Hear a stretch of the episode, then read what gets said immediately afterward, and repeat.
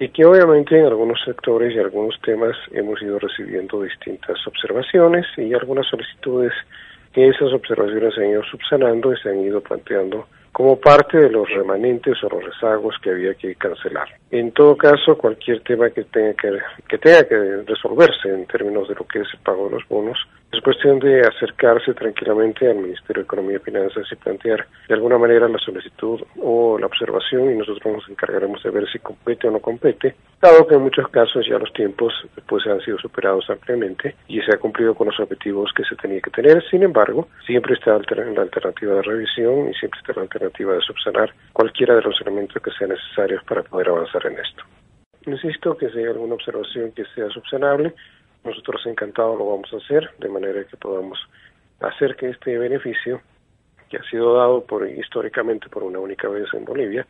podamos tener entonces esos márgenes de acción que resuelvan los problemas y las observaciones que puedan ser presentadas y que sean válidas y valederas. De todas maneras, la política de la señora Presidenta Constitucional es la de llegar al máximo posible a todo lo que se pueda hacer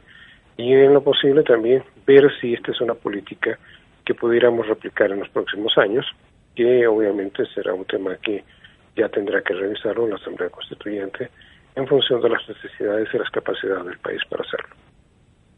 Hoy día estuve hablando exactamente con el viceministro de Pensiones y Servicios Financieros para buscar cuál es la solución y primero entender bien el problema y obtener una reglamentación que se estaría definiendo o que se ha definido el día de hoy para que pueda ser entregada a las entidades financieras y veamos exactamente cómo vamos a trabajar en ese sentido. El problema que tenemos también es que no todas las personas mayores tienen capacidad de poderse acercar a la entidad financiera para hacer sus cobros respectivos. Entonces, vamos a buscar un punto de equilibrio, que es justamente lo que pedía el viceministro de Pensiones y Servicios Financieros. Estaba trabajando para poder resolverlo. Sustentar estos elementos que permitan facilitar que las personas puedan hacer los cobros